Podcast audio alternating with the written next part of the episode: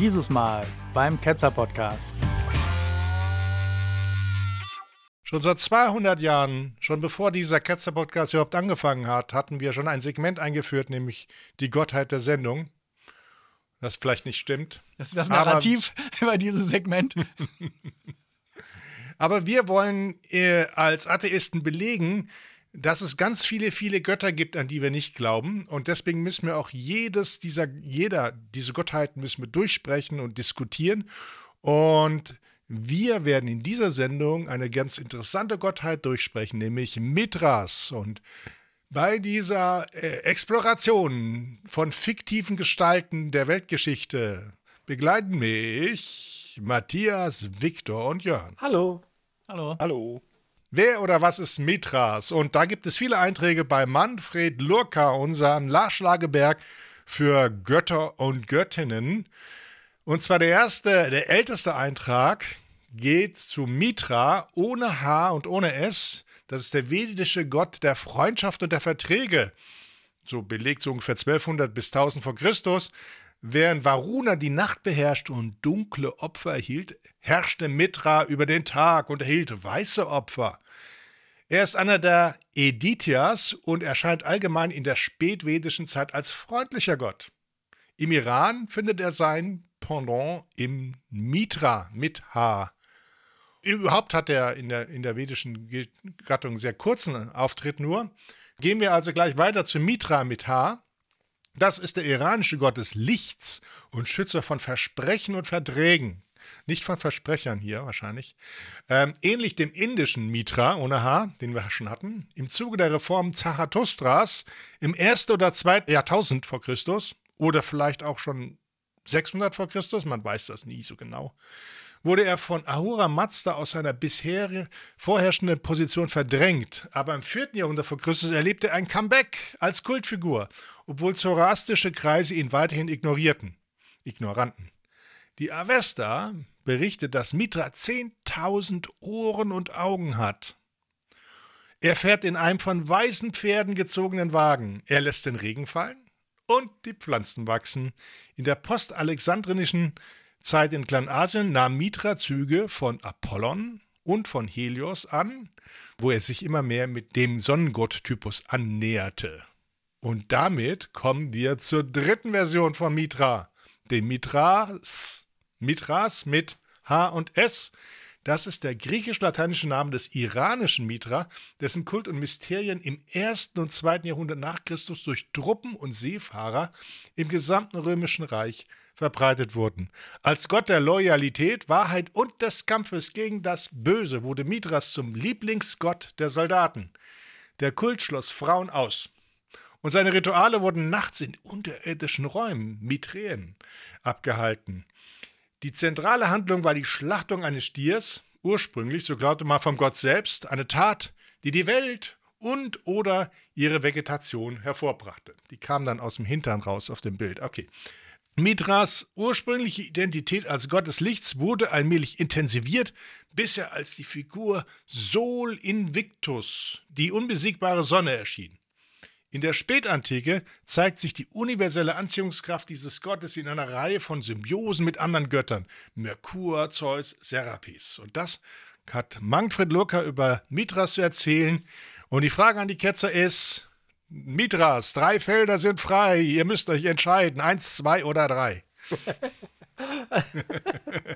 Also mir war das ganz neu, dass es da äh, unterschiedliche Mithras gibt. Ich dachte, es gibt nur den Mithras-Kult. Habe ich so noch nie äh, gehört. War sehr interessant. Also es wird ja mal behauptet von, ähm, sagen wir, religiösen Funktionären üblicherweise, man müsste über Religion was wissen und so. Ne?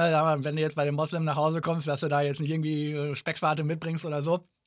Aber ich meine, man muss über Religion überhaupt nichts wissen, außer zu wissen, Religiöse machen komische Sachen. Und diese Geschichten sind für mich völlig austauschbar, oft ja auch ähnlich. Wir sehen ja hier drei Götter, zum Preis von einem quasi. ähm, ich meine mal, also ist natürlich interessant. Ich sage nicht, dass man sich damit nicht beschäftigen soll. Aber dieses Argument, man muss diesen ganzen Kram kennen, ne, das merkt man jetzt hier. Ist das jetzt äh, das Leben von irgendeinem von uns aus den Bahnen geraten, weil er jetzt nicht von diesem Gott was wusste? Ne? Und genauso wenig wird das aus den Bahnen geraten, wenn man was von Jesus nicht weiß. Das ist genau der Punkt von dieser ganzen Sendung, dass wir nämlich dauernd immer nur einen Gott vor die Nase geknallt kriegen und wir zeigen wollen, dass er austauschbar und beliebig ist. Und das wird sich heute noch weiter intensivieren, das Gefühl, fürchte ich. Aber äh, Christian, Identität als Gott des Lichts und so weiter, ist das jetzt so ein Sonnengott oder wie muss man sich das vorstellen? Ich stelle mir da eigentlich eher so eine Skulptur vor. Also was genau haben die da verehrt? Was, Wovor haben Sie sich niedergeworfen? Ja, das ist ähm, tatsächlich eine gute Frage und bringt uns zum nächsten Punkt. Also, wie haben Sie diese Verehrung gemacht? Und ich nehme mal an, ihr wollt den neuesten Gott haben und nicht die alten Geschichten. Tatsächlich spielten ja auch Mitra und äh, Mitras, also Mitra ohne H und äh, Mitra mit H ohne S, spielten eher eine untergeordnete Rolle. Es waren so Nebengötter, die im Iran und in, äh, bei den Veden in Indien eben keine große Rolle spielten. Im Rom Dagegen sind sie bis an die Spitze vorgedrungen.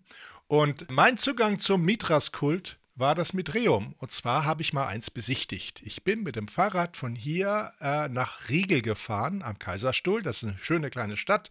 Da gibt es ein schönes Brauereigebäude. Und da gibt es mitten in der Stadt ein Mitreum, nämlich einen ausgegrabenen Mithras-Tempel, in dem man quasi sozusagen das Kirchenschiff sieht, den Altar und, und alles, was dazugehört. Das ist in einer ja, in der badischen Stadt, einfach so mittendrin. Kann man reinlaufen, ist noch nicht mal, ist man noch nicht mal ein, ein Zaun außenrum, also schon, aber ist ganz offen, kann man besichtigen. Und da habe ich gedacht, Mensch, da ist jetzt so ein Mitreum da mitten in Riegel und, und davon gibt es eine ganze Reihe. Es gibt über 1000 Metreen im gesamten Gebiet des Römischen Reichs, die archäologisch nachgewiesen worden sind. Und die wurden meist unterirdisch angelegt, in Fels gehauen und waren gar nicht groß. Also auch das war für ein bis zwei Dutzend Mitglieder zählenden Mitreus-Gemeinden war das kleiner Kultraum.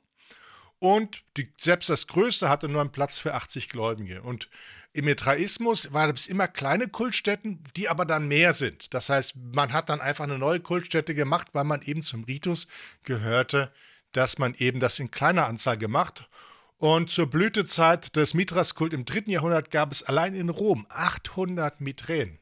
Der Mithraskult oder der, der Mithraismus war ein seit dem ersten Jahrhundert im ganzen römischen Reich verbreiteter Mysterienkult. Mysterienkult deswegen, weil der Kult selbst geheim gehalten worden ist. Und man weiß deswegen auch nicht so genau, was da gemacht und praktiziert worden ist. Man weiß also auch nicht, ob die jetzt gleich identisch ist mit dem iranischen Gott Mitra oder ob das nur ähnlich war. Und ähm, es weist aber aufgrund de, der Kultgegenstände, die man gefunden hat und das, was über diesen Kult berichtet wird, darauf hin, dass er nicht gleich war, sondern dass er sich verändert hat.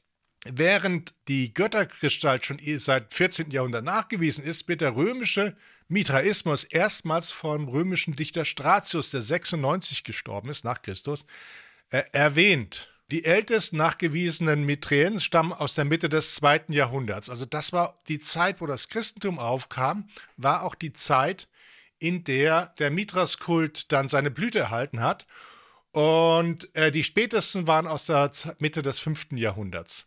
Sein Höhepunkt erreichte der Kult Ende des zweiten und dem dritten Jahrhundert, nachdem sich Kaiser Commodus, na, wir kennen ihn alle aus seiner großen Rolle in Gladiator, ihm angeschlossen hat. Das war im Film nicht drin. Schade. Die Verbindung zum Sonnengott Sol wurde dabei im Laufe der Zeit immer enger, bis Mithras und Sol dann schließlich oft verschmolzen. Und als Sol Invictus wurde Mithras dann so besonders seit Aurelian von zahlreichen Kaisern sogar verehrt. Und das fand dann seine Blüte unter Konstantin. Ja, unser Konstantin, den wir schon hier als Gott vorgestellt haben, äh, benannt auch der Große der auch den neben das Christentum gestellt hat, den Mithraismus. Also Christentum, Mithraismus, choose your Religion. Äh, mit der Durchsetzung des Christentums verschwand der Mithraismus, aber nicht, weil die Mithraisten quasi überzeugt waren, sondern die mussten dann dran glauben, wie man so schön sagt, äh, an, an das andere und verriet in vollständige Vergessenheit. Über den Inhalt der Glaubenslehre des Mithraismus besteht weitgehende Unklarheit und es gibt große Diskussionen, was sie wohl wirklich geglaubt haben. Und da gibt es auch viel Spekulation, aber man weiß zumindest etwas über die Kultgegenstände. So, hier, liebe Ketzer, was wisst ihr denn schon vom Mithraismus außerhalb von dem, was ich erzählt habe? Also ich habe schon von diesen Mysterienreligionen gehört und es gibt ja Leute, die sagen, dass auch das Christentum dazu gehört haben soll. Aber was mir gerade einfiel ist, das gibt es immer noch. Scientology scheint mir genau sowas zu sein. Ne? Da hast du doch auch diese Kurse, ja. wo du so quasi so einen religiösen Dienstgrad dann erwirbst und erst kriegst du nur so ein paar Sachen und nachher lernst du dann irgendwie das da irgendwelche Seelen in so einem Vulkan irgendwie mit einer Atombombe weggesprengt wurden. Ich, ich habe selber nicht besucht, diese Kurse, von daher weiß ich es nicht genau. Ja, das war wohl so eine Mode damals, dass du die Leute quasi wahrscheinlich neugierig machst. Ne? Und dann konnten sie sich aber auch besonders schlau fühlen, wenn sie jetzt dieses Geheimwissen hatten. Dann gab es natürlich immer noch einen, der noch mehr Geheimwissen hatte. Ja. Also ein anderer Mysterienkult war zum Beispiel der Dionysos-Kult.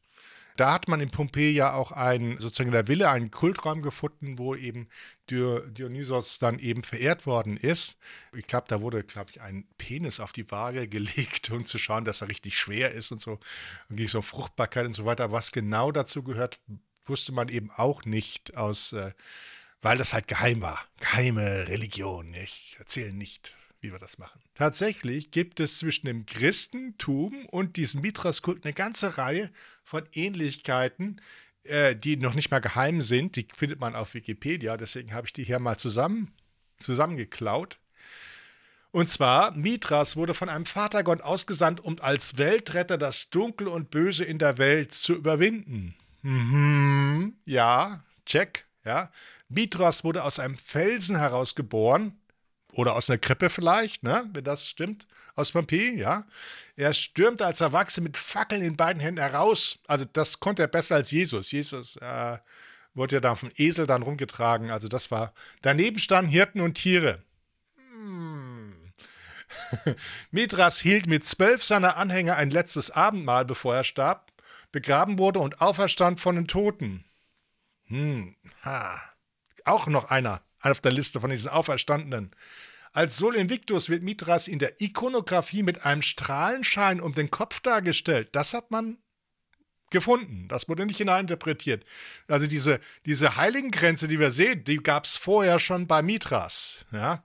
Wer hat es erfunden? Dornenkrone würde ich da auch äh, in der Nähe sehen. Die Mithraisten glaubten, ähnlich wie zuvor die Anhänger des Zoroastrismus, an Himmel und Hölle, an ein jüngstes Gericht eine Auferstehung der Toten und eine Wiederkehr Mithras zur endgültigen Überwindung des Bösen. Ja, wenn jetzt also Mithras zurückkehrt, dann hoffe ich, dass alle Jesus-Wartenden nicht enttäuscht werden. Da Mithras als Sonnengott angesehen wurde, war der Sonntag der ihm geweihte Tag. Das macht Sinn. Ja, macht mehr Sinn als Sabbat, ne? Weil das ist der Samstag. Das Kreuz war ein wichtiges mitrisches Symbol. Hm, Kreuz habe ich schon mal irgendwo anders gesehen. Ah, das meint Söder. Das ist ein Mitra-Symbol in den Lettern. Die Mitraisten feierten ein Untertauchritual oder eine Bestrengpelung mit Stierblut zur Aufnahme in die Kultgemeinschaft. Und die Mitraisten feierten einen Ritus mit Brot, Fleisch und Wasser oder Wein. Ah, das hatten wir doch auch schon mal gesehen, so, so Brot, Fleisch, Wasser oder Wein. Die vier größten mitraischen Feste fanden zur Sommer- und Wintersonnenwende, zu Frühlings- und Tag- und Nachtgleiche und Herbsttag- und Nachtgleiche statt. Das heißt Weihnachten. Wintersonnenwende. Hm. Hm, Sondersonnenwende, Weihnachten, Ostern.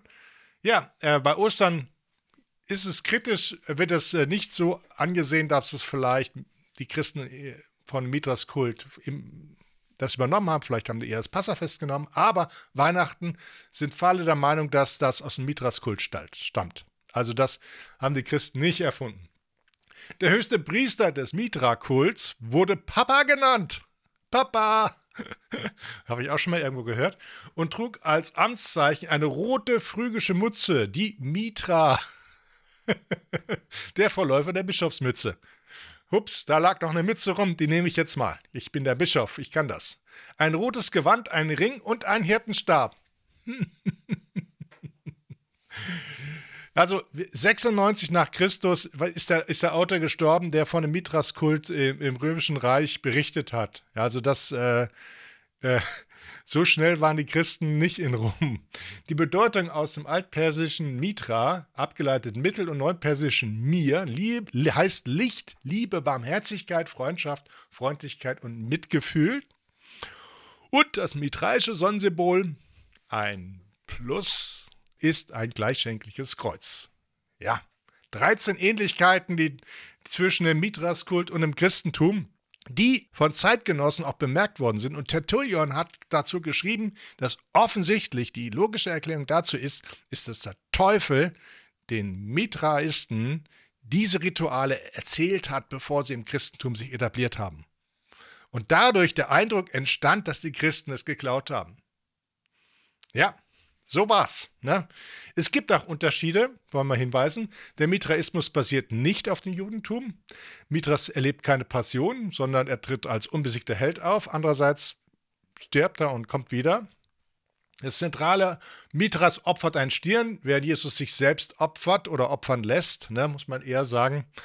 Das Christentum ist eher kein astronomischer oder astrologischer Kult. Und das Christentum hat, hält die Klappe nicht. Es ist kein Mysterienkult. Jeder kriegt das serviert. Ob er will oder nicht, das kann jeder bestätigen. Und die Frauenrolle der Frauen im Christentum ist weitaus toleranter. Zwar dürfen sie keine tollen Jobs haben, aber sie dürfen zumindest rein. So, Ketzer, wer hat's erfunden? Die Christen oder die Mitranten? Oder wie nennt man sie? Also vielleicht lässt sich das irgendwie sagen, was, dass es eine zeitliche Abfolge äh, gibt. Aber ich meine allgemein, dass Religionen eigentlich nicht erfunden werden, sondern die evolvieren so. So wie das Christentum sich ja auch aus dem Judentum gebildet hat. Also ohne Judentum würdest du ja, wärst du damals nicht Christ geworden. Und wir hatten da damals durch das Römische Reich eben schon so eine Globalisierung, wo die Leute mit anderen Kulten und so in Kontakt kamen. Und das war wohl tatsächlich so. Da hat sich dann alle Kombinationen aus Religionen mal irgendwie gegeben und ein paar haben dann halt besonders gut funktioniert. Und das Christentum war wohl eine davon. Und von daher, also man kann sich auch überlegen, wenn wir jetzt heute eine neue Religion gründen würden, dann, dann müssten die Leute ja aufgrund unserer Symbolik merken, dass es eine Religion ist. Das heißt, wir wären quasi gezwungen, uns komische Mützen aufzusetzen, um weiß nicht, große Gebäude zu machen. Und ich fiel mir gerade ein, als das so losging mit dem neuen Atheismus, dann gab es doch diese heißen die Sunday Assembly oder so, das waren jetzt Humanisten, die haben sich da auch sonntags getroffen und haben sich dann irgendwie einen schlauen Vortrag angehört oder so. Aber äh, das geht ja auch schon so ein bisschen in die Richtung. Ne? Und äh, von daher nur noch mal von mir der Punkt, dass Religion meines Erachtens nicht in dem Sinne erfunden werden, so am, am grünen Tisch, sondern die entwickeln sich irgendwie weiter. Also muss ja wahrscheinlich auch in irgendwelchen Unsinn ansetzen, den Leute schon glauben, um überhaupt irgendwie den Fuß auf den Boden zu kriegen dass das ein Gott des Lichts ist, ne? das äh, will ich auch nochmal sehr hervorheben, weil in Israel, in äh, Qumran, wo ja äh, die ähm, toten Meerschriftrollen gefunden wurden, da ist ja sehr wahrscheinlich, dass das mit dem frühen Christentum irgendwie zusammenhing. Und in den äh, Schriftrollen, da bezeichnen sich die Mitglieder als Söhne des Lichts. Ja? Und die bekämpfen da die Söhne der Dunkelheit. Ja, die kommen auch immer von Osten. Ja, wo geht denn die Sonne auf? Ja, Im Osten, oder? Ich meine, Jesus äh, wird auch gerne mal als der Aufsteigende ähm, bezeichnet. Also Jesus sagt ja an einer Stelle den Evangelien zufolge, ich bin das Licht der Welt. Ne? Also mehr, mehr brauchst du ja eigentlich nicht. Es ist auch die, die Ausgestaltung der Kirchen ist auch ähnlich wie im Christentum. Also es gibt so ein Altar.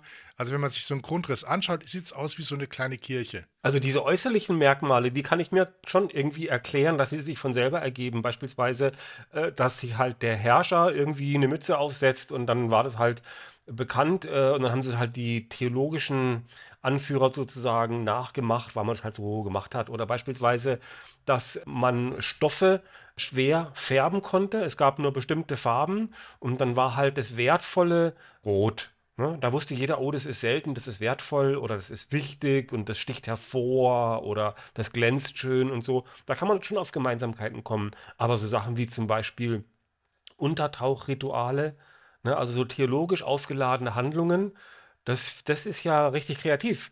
Ne? Und dass das jetzt hier eben äh, einfach geklaut wurde von den Mitraisten, das finde ich schon aussagekräftiger als jetzt äh, eine rote Mütze oder so. Und von diesen theologischen Sachen gibt es ja eine ganze Menge. Du hast genannt Abendmahl, Besprenkelung mit Stierblut, was ja im Alten Testament eine ganz große Rolle spielt und so weiter und so fort. Also das ist schon inhaltlich verblüffend übereinstimmend. Ich möchte da noch erwähnen, dass der Mitraismus sich offensichtlich auch bei den anderen Mysterienkulten sich bedient hat, weil so Trankopfer beim Dionysus-Kult waren auch normal und dass sie das von einem großen Poster, äh, Entschuldigung, von einem großen Wandgemälde dann ihre, äh, ihre geheimen Ritualen gemacht haben, da haben die sich quasi auch auf bestehenden Kulte noch einen Kult draufgesetzt. Ja, Wein als Blut hatte auch Dionysos und der konnte auch Blut, äh, Wasser zu Wein machen und solche Sachen. Man muss auch sagen, wir glauben ja nicht an die Historizität von Mithras. Das ist ja auch nicht eine Diskussion, wo wir, wo wir jetzt sterben. Aber ich, ich möchte mal an meine persönliche Vorgeschichte denken. Ich war im evangelischen Unterricht,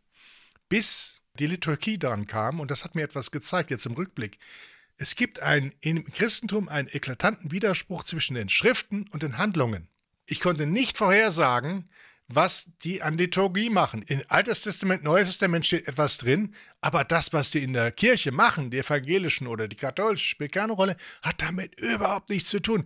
Die Juden haben eine Abscheu für Blut. Die würden nie auf die Idee kommen, das Zeug zu trinken. Ne? Und auch nicht von anderen Menschen. Das erst recht nicht. Die haben schon ein Problem, wenn sich Blut von zwei Leichen mischt und ist, ist das ganz, ganz mies.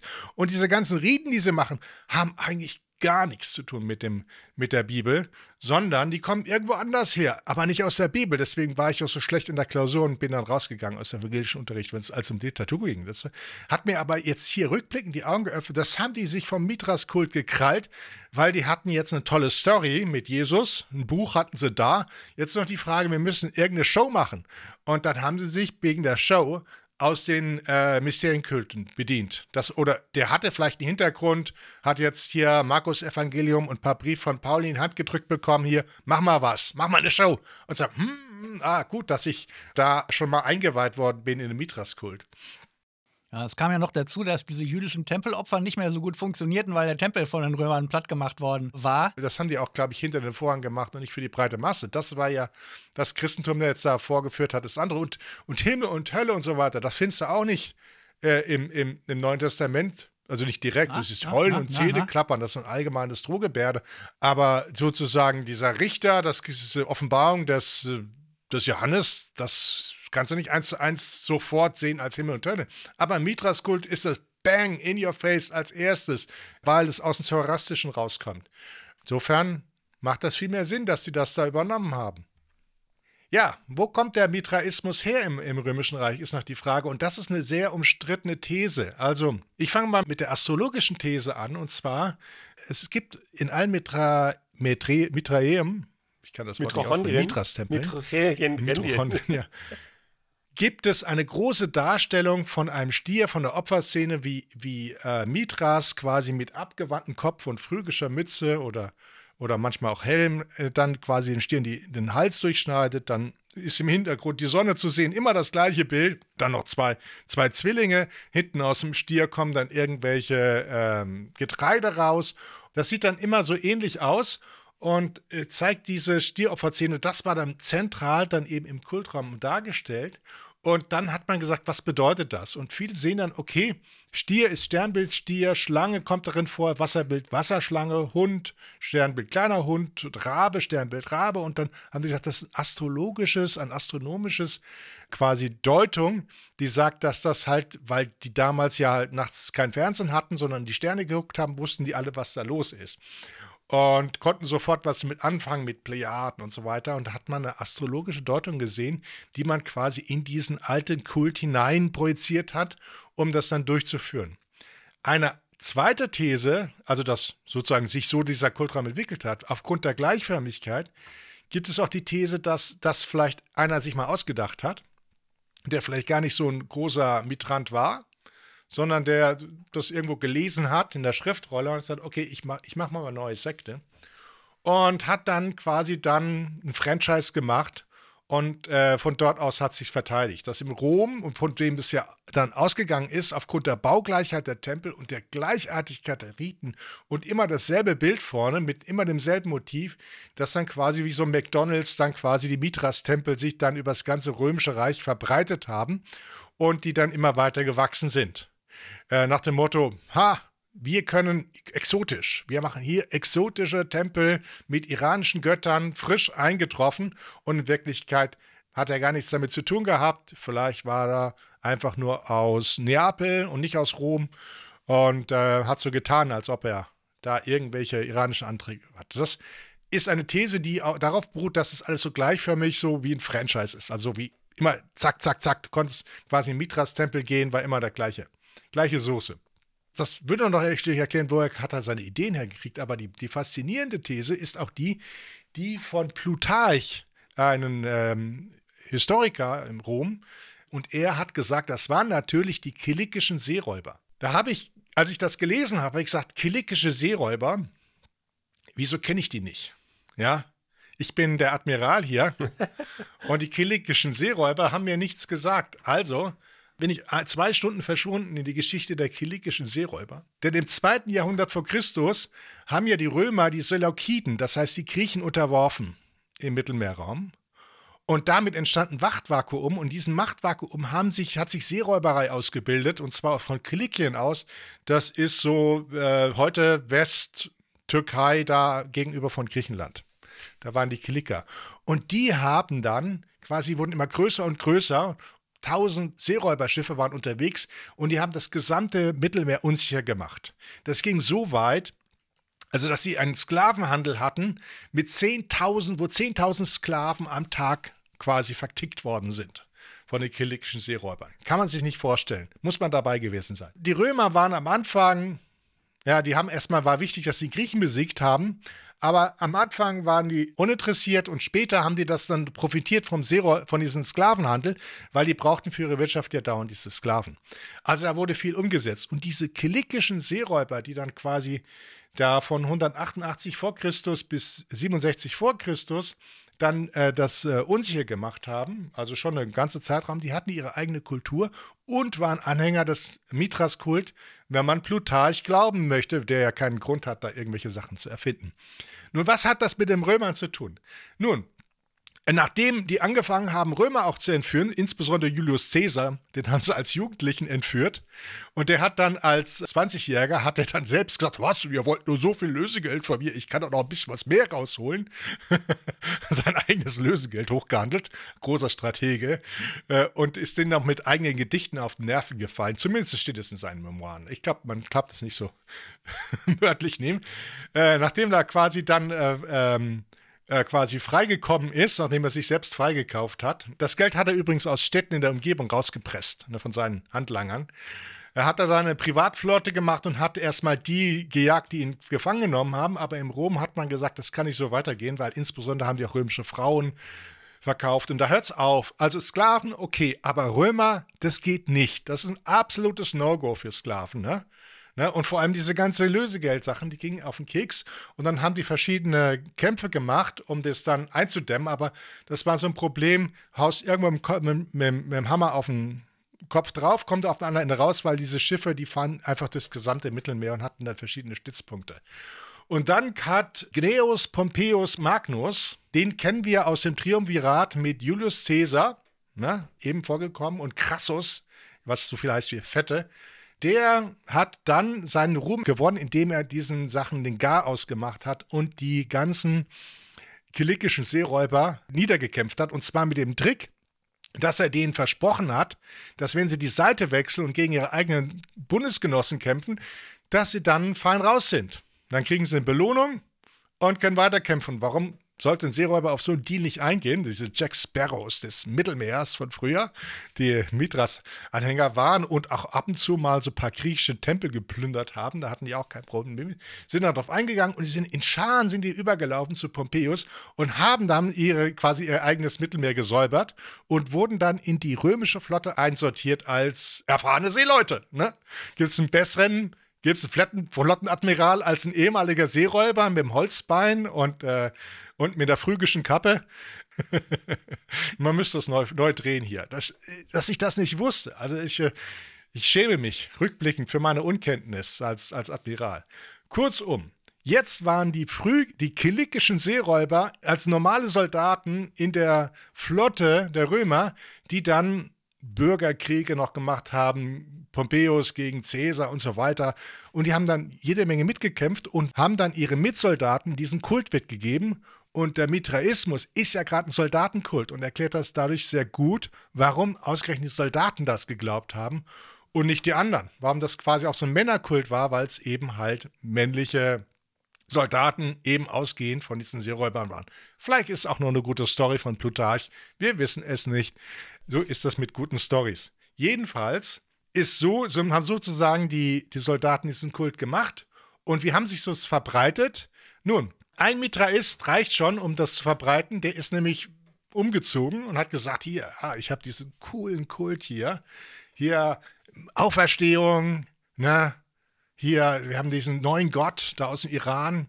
Und wenn ihr an den glaubt, dann kriegt er das ewige Leben, ihr kommt in den Himmel und, und was weiß ich alles. Und ihr müsst aber nur in diese Geheimgesellschaft eintreten. Und dann ist er, dann haben sie gesagt, okay, machen wir diese Riten und so weiter. Ihr werdet jetzt da hinein, ihr kriegt das alles erklärt und so weiter, aber nicht weiter sagen. Das ist geheim, ja. Und dann mit der Zeit hat, haben sie natürlich auch an die Honoration rangezeckt, die das Geld haben, um so Mitreas-Tempel zu haben. Haben sie einen Tempel gebaut und wenn dann jemand wegziehen musste oder gestorben ist, haben sie jemand Neues aufgenommen und hatte immer einen Führer, also einen Priester und zwölf Anhänger kommt mir auch irgendwie bekannt vor. Ähm, und, und so hat sich das dann ausgebreitet, nach dem Motto, wenn es zu viele wurden, haben sie einen neuen Tempel gegründet, nach dem Motto, das ist halt eine vorgegebene Anzahl, ne? da muss man einen neuen hineinwählen in diese Gruppe und, und haben dann halt ihren Spaß gehabt. Wie hat's aufgehört? Ist immer, am Schluss kommt jemand, will die Rechnung sehen. Nur die Christen, die fanden das natürlich nicht so toll, weil die hatten ja eine relativ geringe Toleranzschwelle, wenn es um andere Glaubensvorstellungen geht, speziell um welche, die so ähnlich sind, die haben dann einfach das verboten, haben gesagt, es geht's nicht. Und man hat auch diese Verfolgung archäologisch gesehen, man hat zum Beispiel angekettete Personen gefunden in einem Metreum, wo die offensichtlich eingemauert worden sind und dann vergessen worden ist. Da hier Saarburg, da bei einer Ausgrabung haben sie es gefunden. Und das war nicht die einzige Stelle. Das heißt, sie haben den, den Chefpriester dann gesagt, hier, wenn es dir so viel Spaß macht, kannst du ein ganzes Leben haben, ganzes Nachleben. Wir ketten dich da an und graben dich ein. Schluss. Ende. Ende Gelände. Aus mit der Feier. Und so war das das Ende vom Mitraismus. Deswegen haben wir heute keine Mitraisten mehr und keine hübschen. Wir haben noch die Mitras und alles Mögliche, was die Christen so äh, übernommen haben und auch die Gemeindestruktur und, und, und ähnliche Sachen, aber Mithrais Kult wurde damit beendet und wir finden nur noch die Tempel. Und damit kommen wir in der Abschlussdiskussion. Die Mitranten, kilikische Seeräuber, eine Erfindung einer Einzelperson. Was habt ihr gelernt über Mithras? Ist das jetzt äh, der, unser neuer Gott, den wir nicht glauben? Oder vielleicht ist da was an der Sache, denn schließlich ist auf dieser Kultur doch unser ganzer jüdisch-christlicher Abendland gebaut. wir müssten den jetzt anhängen, oder? Weil ohne das hätten wir nicht diese, die Migranten waren tolerant, du konntest andere Sachen glauben, ne? Das waren eigentlich die besseren Christen irgendwo. Kilikien, das, ähm, da bin ich gleich hellhörig geworden, weil äh, da ist auch die Herkunft von äh, Kybele, die wir ja schon mal mit Maria verglichen haben und ähm, Dionysos äh, kommt da, ist, ist, da wirklich genau ähm, das Hauptzentrum von der Dionysos-Verehrung. Äh, ja. Also Kommt ihm übrigens auch im Neuen Testament vor. Kilikien, Kappadokien, die Stützpunkte von den Seeräubern, kommen in einem von den Paulusbriefen vor. ich meine, überhaupt ist ja äh, das Christentum in, in, der heutigen Türkei gewachsen. Ne? Da war, das ist da, wo Paulus unterwegs gewesen ist, äh, falls es den gegeben hat. Und Paulus wird ja gerne mit Marcion quasi gleichgesetzt, der ja Räder war. Ah, schon wieder Seefahrt. Also ich hatte mir noch überlegt, dass es ja noch eine andere Möglichkeit gibt, als dass jetzt eine, sagen wir, neue Religion irgendwie inspiriert wird. Es gibt ja auch die Möglichkeit, dass eine bestehende Gemeinde durch einen Anhänger von einer anderen Religion übernommen wird. Ne? Und ja.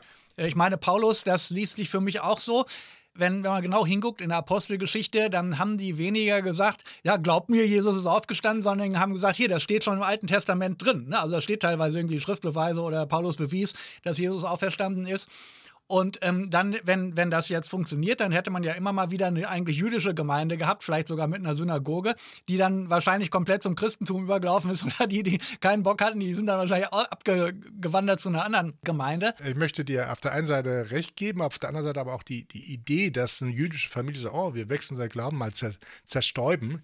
Denn äh, 70 nach Christus war der jüdische Krieg und er hat Millionen von Juden ja, als Sklaven in das römische Reich äh, quasi diffundieren lassen. Mhm, mhm, Familiengemeinschaften wurden auseinandergerissen. Leute, äh, es wurden Leute massenhaft umgebracht. Leute sind entwurzelt, sind quasi in anderen Haushalten als Sklaven dann quasi angelangt und haben, mussten sich völlig neu orientieren.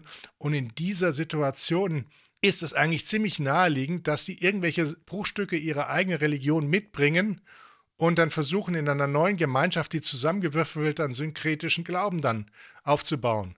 Und ich denke mal, der jüdische Krieg ist vielleicht das beste Erklärungsmuster, warum wir so ein Mischmasch haben im Christentum oder vielleicht auch in anderen Religionen, weil das römische Reich war ein Schmelztegel von Soldaten, Schmelztegel von Sklaven und nur die, die, die oberen Schichten, die sozusagen oder die, die, die Völker, die, die als, als Ganzes dann durch das Römische Reich gezogen sind, die konnten ihre kulturelle Eigenständigkeit bewahren.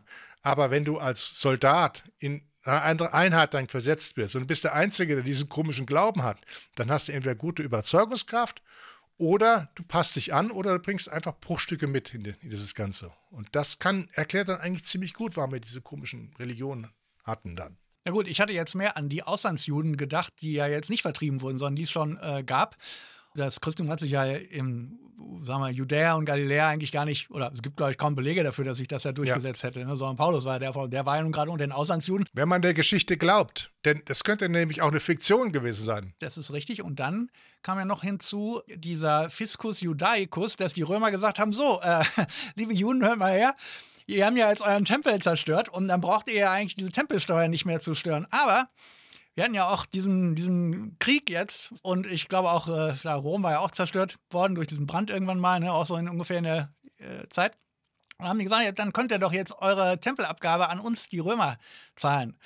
Dann äh, wurden die Juden also mit so einer Steuer äh, belegt von den, von den Römern.